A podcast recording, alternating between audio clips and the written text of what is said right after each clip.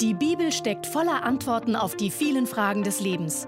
Baylis Conley hat es selbst erlebt und erklärt dir das Wort Gottes verständlich und lebensnah. Bitte schlagen Sie in Ihrer Bibel das Johannesevangelium Kapitel 20 auf. Johannes Kapitel 20. Hier geht es um die Wunder, die Jesus tat. Wir lesen ab Vers 30. Johannes sagte, auch viele andere Zeichen hat nun zwar Jesus vor den Jüngern getan, die nicht in diesem Buch geschrieben sind. Diese aber sind geschrieben, damit ihr glaubt, dass Jesus der Christus ist, der Sohn Gottes, und damit ihr durch den Glauben Leben habt in seinem Namen.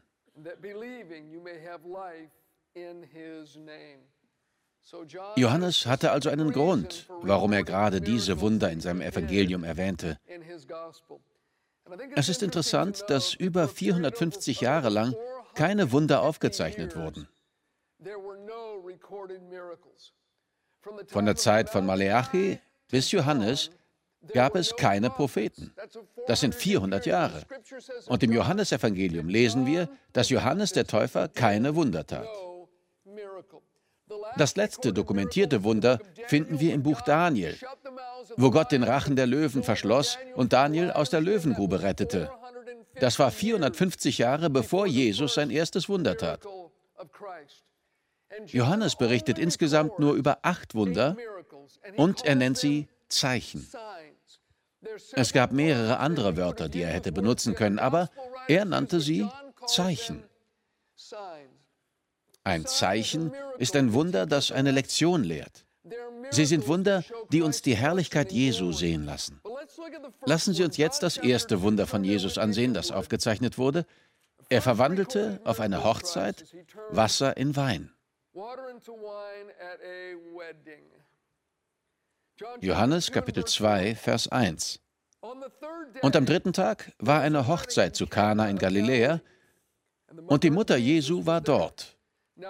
Es war aber auch Jesu mit seinen Jüngern zu der Hochzeit eingeladen. Und als es an Wein mangelte, spricht die Mutter Jesu zu ihm, Sie haben keinen Wein. Jesus spricht zu ihr, Was habe ich mit dir zu schaffen, Frau? Meine Stunde ist noch nicht gekommen. Seine Mutter spricht zu den Dienern, was er euch sagen mag, tut. Es waren aber sechs steinerne Wasserkrüge dort aufgestellt, nach der Reinigungssitte der Juden, wovon jeder zwei oder drei Maß fasste. Jesus spricht zu ihnen, füllt die Wasserkrüge mit Wasser. Und sie füllten sie bis oben an. Und er spricht zu ihnen, schöpft nun und bringt es dem Speisemeister. Und sie brachten es. Als aber der Speisemeister das Wasser gekostet hatte, das Wein geworden war, und er wusste nicht, woher er war, die Diener aber, die das Wasser geschöpft hatten, wussten es, ruft der Speisemeister den Bräutigam und spricht zu ihm, jeder Mensch setzt zuerst den guten Wein vor, und wenn sie betrunken geworden sind, dann den geringeren. Du hast den guten Wein bis jetzt aufbewahrt. Diesen Anfang der Zeichen machte Jesus zu Kana in Galiläa und offenbarte seine Herrlichkeit, und seine Jünger glaubten an ihn. Wir könnten auch sagen, dass ihr Glaube an ihn gestärkt wurde. Ihr Glaube war noch im Wachstum, aber sie folgten ihm nach und durch dieses Ereignis wurde er gefestigt. Dieses erste Wunder, der Anfang der Zeichen, fand in Kana statt. Warum sah das erste Zeichen gerade so aus? Warum schrieb Johannes es auf? Weil dieses Zeichen einen Übergang, eine Verwandlung, eine Veränderung symbolisiert. Und wenn Gott sich mit der Menschheit befasst, ist eine geistliche und moralische Veränderung der erste Punkt auf der Liste. Eine innere Veränderung. Lassen Sie mich mit dieser Aussage im Hinterkopf einige Gedanken über die Hinwendung zu Gott und die Erlösung mit Ihnen teilen, auf die dieses Zeichen meines Erachtens hindeuten sollte.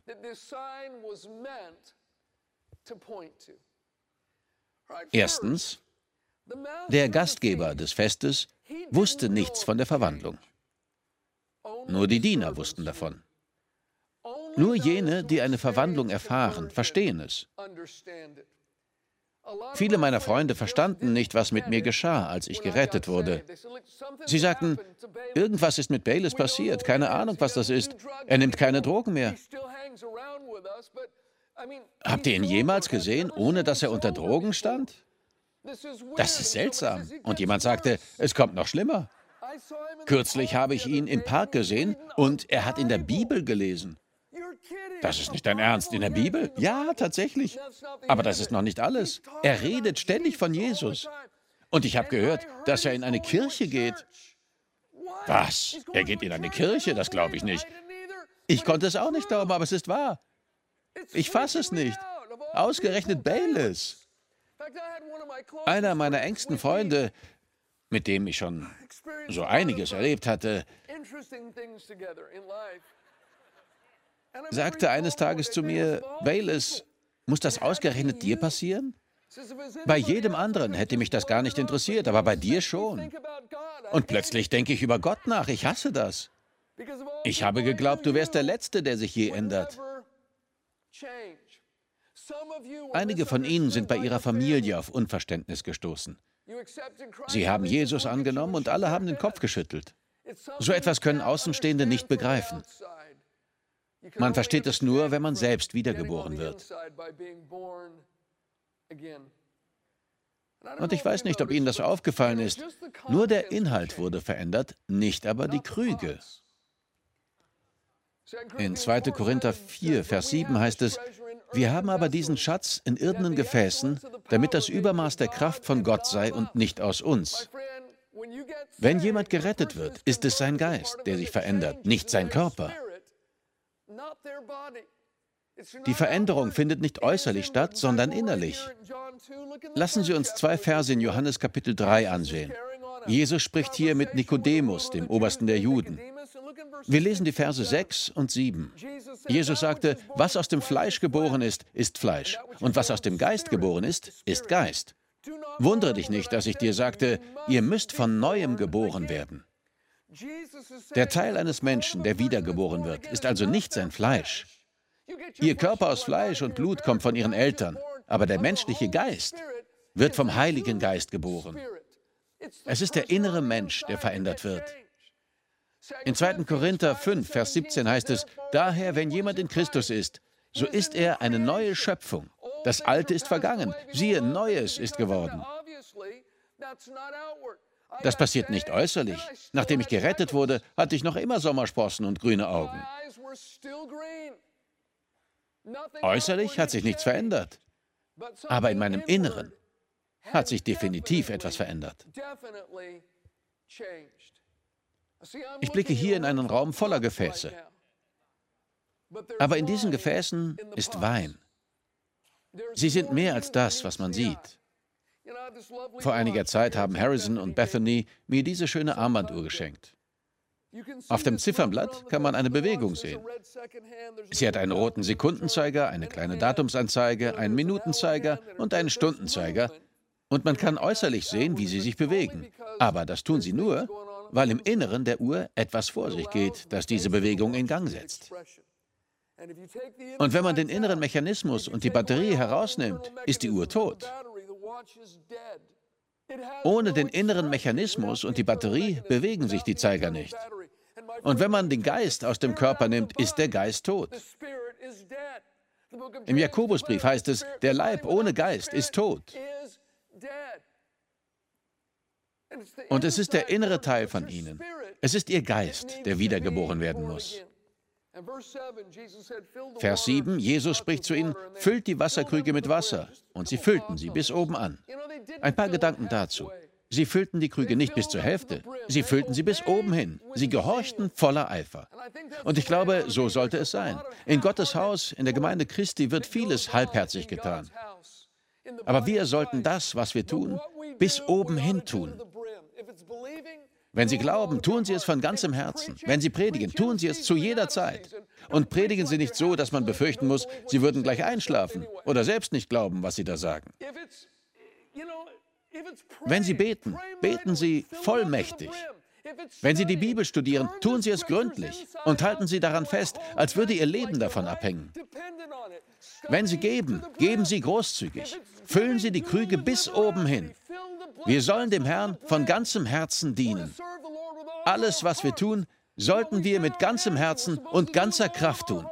Es wird hier nur nebenbei erwähnt, aber es gefällt mir, dass sie die Krüge bis zum Rand füllten. Sie füllten die Krüge nicht nur ein bisschen, sondern bis oben hin. Und dann brachten sie sie zum Speisemeister. Und dieser rief den Bräutigam herbei und sagte, hey, jeder serviert zuerst den guten Wein und wenn alle schon getrunken haben, den schlechteren. Du aber hast den guten Wein bis jetzt aufbewahrt. Das christliche Leben ist besser als unser ungerettetes Leben. Das Beste aus dieser Zeit hält keinem Vergleich mit meinem jetzigen Leben stand. Mein altes Leben war in jeder Hinsicht schlechter und ich wollte es um keinen Preis zurückhaben.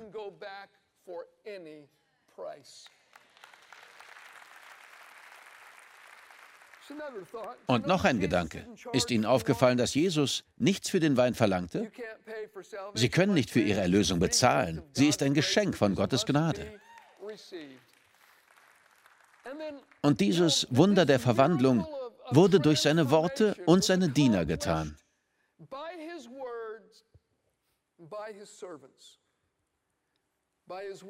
Männer und Frauen bekommen ein neues Leben durch Jesus und werden durch die Torheit der Predigt gerettet.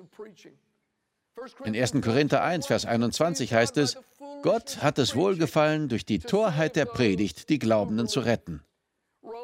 In Römer 10, Vers 14 lesen wir die Frage, wie sollen sie nun den anrufen, an den sie nicht geglaubt haben? Wie aber sollen sie an den glauben, von dem sie nicht gehört haben? Wie aber sollen sie hören ohne einen Prediger? Wir werden wiedergeboren durch den unvergänglichen Samen des Wortes, aber jemand muss diesen Samen aussäen. Ja, es war sein Wort, aber auch seine Diener waren daran beteiligt. Und diese Diener waren nur einfache Männer. Wir erfahren hier nichts über ihr Leben, aber ich bin mir sicher, dass sie Fehler und Schwächen hatten. Aber niemand lehnte den Wein deswegen ab. Lehnen Sie das Evangelium nicht ab, weil das Gefäß, das Ihnen davon erzählt, menschlich ist.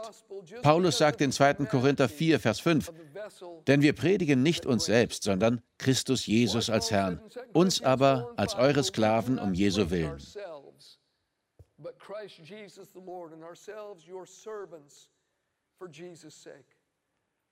Warum sollten wir das Mahl ablehnen, nur weil jene, die es servieren, nicht perfekt sind? Lassen Sie uns noch einen Schritt weitergehen. Sie sind draußen in der Wüste und haben sich hoffnungslos verirrt. Es ist heiß. Sie haben schon mehrere Tage nichts getrunken und stehen am Rand des Todes. Plötzlich hören Sie aus den Dünen ein seltsames Geräusch und ein alter, rostiger Jeep fährt heran. Der Fahrer ist wirklich sehenswert. Er hat sich wer weiß wie lange nicht mehr rasiert und er stinkt. Seine Lippen sind aufgesprungen, seine Haut sonnenverbrannt.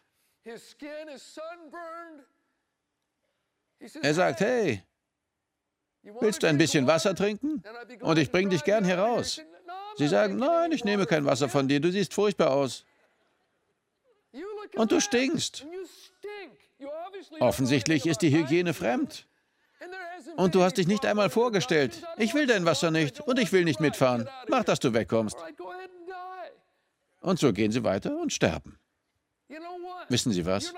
Sie werden nirgends einen Pastor oder einen Christen finden, der keine Fehler oder Schwächen hat.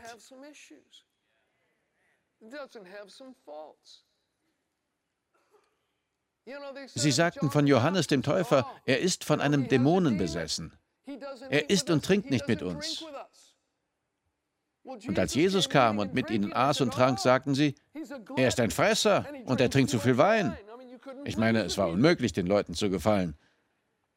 Es ist leicht, an anderen Fehler zu finden, wenn man danach sucht. Und vielleicht hat Ihnen jemand vom Evangelium erzählt, den Sie wirklich abstoßend fanden. Aber schließen Sie nicht von einem auf alle, okay?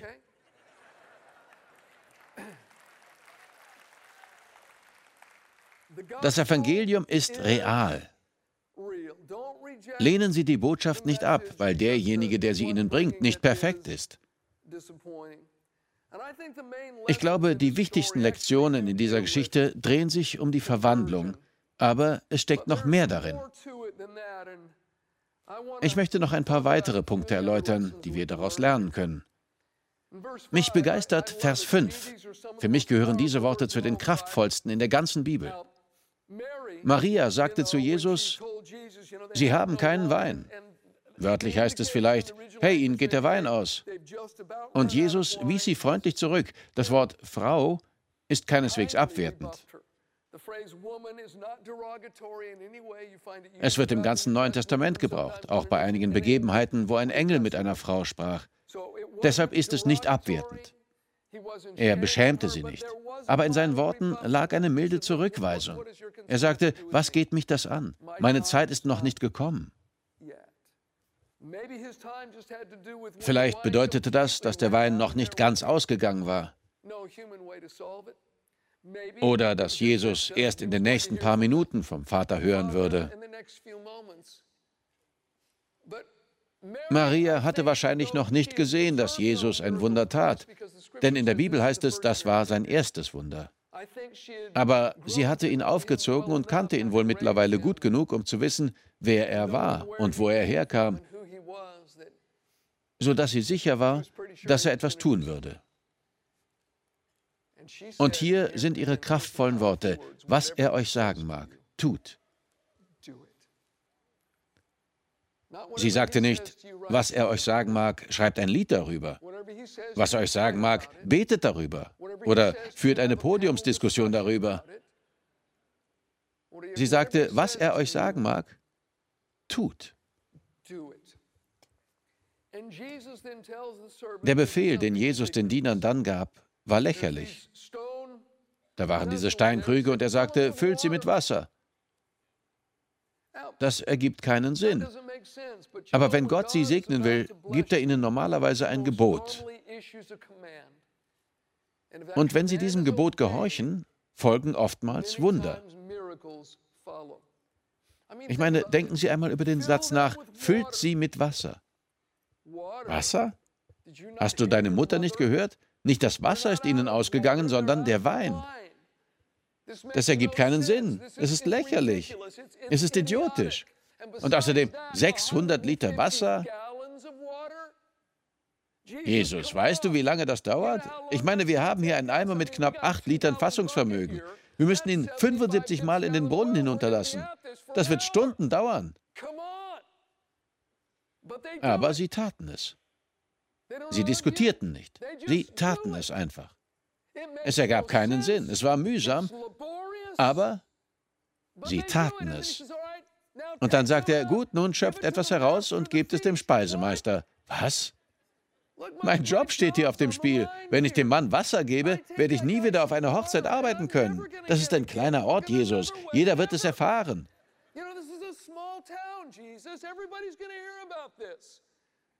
Willst du wirklich, dass ich das tue? Aber es gab keine Diskussion. Sie taten es einfach. Und es gibt keinen Hinweis darauf, dass das Wasser in Wein verwandelt wurde, bevor sie es zum Speisemeister brachten. Ich glaube, das passierte währenddessen oder danach. Das erforderte Glauben. Manchmal müssen wir das Sonderbare tun, bevor Gott das Wunderbare tut. Wir müssen gehorchen, auch wenn manches für uns keinen Sinn ergibt. Oder wir gar das Gefühl haben, dass Gott seine Späße mit uns treibt. Ich versichere Ihnen, das tut er nicht. Unser Teil ist es, zu gehorchen und es eifrig zu tun. Die Krüge bis zum Rand zu füllen. Und wenn wir gehorcht haben, ist es sein Teil, das Wunder zu tun. Wir holen das Wasser, er verwandelt es in Wein. Wir werfen die Netze aus, er fängt die Fische. Wir umrunden die Stadt und er lässt die Mauern fallen. Vielleicht sagen Sie, 600 Liter Wein. Wollte Gott, dass alle betrunken werden? Nein. Zu dieser Zeit dauerte eine Hochzeit nicht nur ein paar Stunden an einem Sonntagnachmittag, sondern eine ganze Woche. Und normalerweise war der ganze Ort eingeladen. Jesus versorgte ein ganzes Dorf mit Wein. Er ist Jehova Jireh, der Herr, unser Versorger. Und ganz gleich, welche Not Sie haben oder wie groß diese Not ist, er kann sie stillen. Und wir lesen nirgends, dass sie den ganzen Wein tranken. Ich persönlich glaube, dass das, was davon übrig blieb, ein Hochzeitsgeschenk von Jesus an das Brautpaar war. Vielleicht erinnern Sie sich an die Geschichte von Elisa und der Witwe. Sie steht in 2. Könige 4. Elisa sagte zu ihr, Geh hin und borge dir leere Gefäße, aber nicht zu wenige. Die Witwe war bereit zu sterben. Sie hatte nur noch ein kleines Fläschchen Öl. Sie hatte Schulden und wenn sie nicht bezahlte, drohten ihre Gläubiger, ihre Söhne als Sklaven zu nehmen. Und so nahm sie all die Gefäße von den Nachbarn und begann das Öl hineinzufüllen. Und sie füllte ein Gefäß nach dem anderen, bis ihr Sohn sagte, es ist kein leeres Gefäß mehr da. Sie erzählte dem Propheten davon und er sagte, gut, nun verkaufe das Öl, bezahl deine Schulden und lebe vom Rest. Und da wir wissen, wie freundlich und wunderbar unser Retter ist, können Sie sich vorstellen, wie gut der Wein war, den der Sohn Gottes gemacht hat? Selbst die Weinkenner unter Ihnen haben keine Vorstellung davon. Und so machte er dem Brautpaar mit dem Rest des Weins ein wunderbares Geschenk. Aber das ist nur meine persönliche Vorstellung. Auf jeden Fall machte Jesus 600 Liter Wein. Und er tat dieses Wunder auf einer einfachen Hochzeit unter armen Leuten in Kana. Wer hatte je von Kana gehört? Es war ein winziges Dorf in Galiläa. Er tat sein erstes Wunder nicht im Palast des Herodes oder vor der religiösen Elite.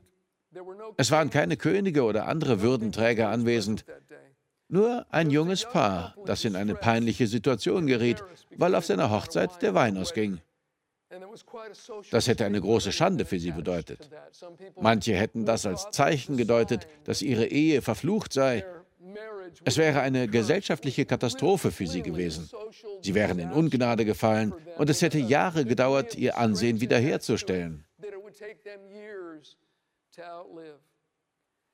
Jesus stillte ihre Not in diesem unbedeutsamen Dorf, wo sich weder Berühmtheiten noch religiöse Führer aufhielten, in Kana. Das ist interessant. Kana gehörte zum Stamm Assa, über den der sterbende Jakob seinem Sohn Assa prophezeite, er wird königliche Leckerbissen liefern. Nun, das passierte tatsächlich an diesem Tag in dieser entlegenen, unbekannten Stadt. Vielleicht hören Sie mir gerade zu und haben das Gefühl, dass Sie ständig übersehen und übergangen werden. Vielleicht denken Sie, es weiß ja nicht einmal jemand, wer ich bin.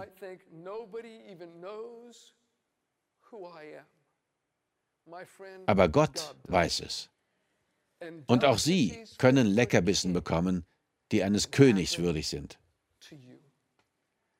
Aber zuerst müssen Sie tun, was dieses Paar tat. Sie luden Jesus ein. Er war kein ungeladener Gast. Er kommt nur in unser Leben, wenn wir ihn einladen. Haben Sie das getan?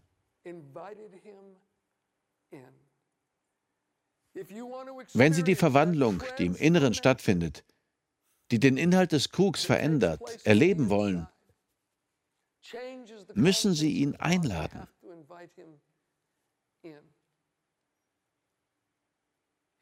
Er drängt sich Ihnen nicht auf. Wir haben einen freien Willen. Vielleicht haben Sie noch nie darüber nachgedacht, aber es gibt keine aufrichtige Liebe ohne freien Willen. Gott hat uns nicht als Roboter erschaffen. Er hat uns die Möglichkeit gegeben, ihn zurückzuweisen, wenn wir ihn nicht in unserem Leben haben wollen. Und ich kann Ihnen versichern, wenn Sie ihn 70 oder 80 Jahre lang nicht in Ihrem Leben haben wollen, werden Sie ihn auch in der Ewigkeit nicht wollen. Aber wenn Sie wollen, dass er in Ihr Leben kommt, müssen Sie ihn einladen. Wir danken dir fürs Zuhören. Weitere Predigten sowie eine tägliche Andacht von Baylis findest du kostenlos auf baylis-conley.de. Gott segne dich.